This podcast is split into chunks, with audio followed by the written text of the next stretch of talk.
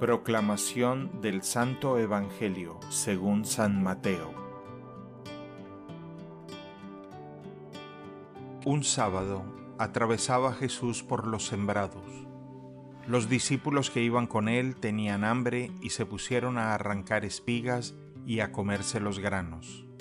Cuando los fariseos los vieron, le dijeron a Jesús, Tus discípulos están haciendo algo que no está permitido hacer en sábado. Él les contestó, ¿no han leído ustedes lo que hizo David una vez que sintieron hambre él y sus compañeros?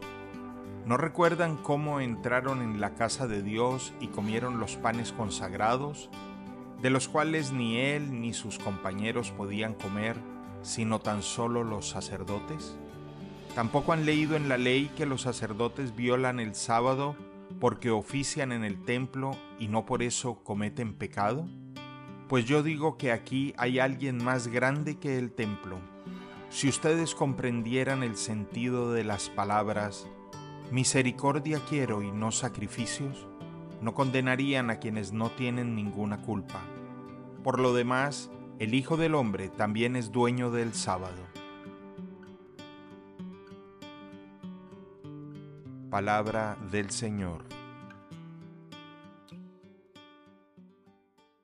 El Evangelio del Día es producido por Tabela, la app católica número uno para parroquias y grupos.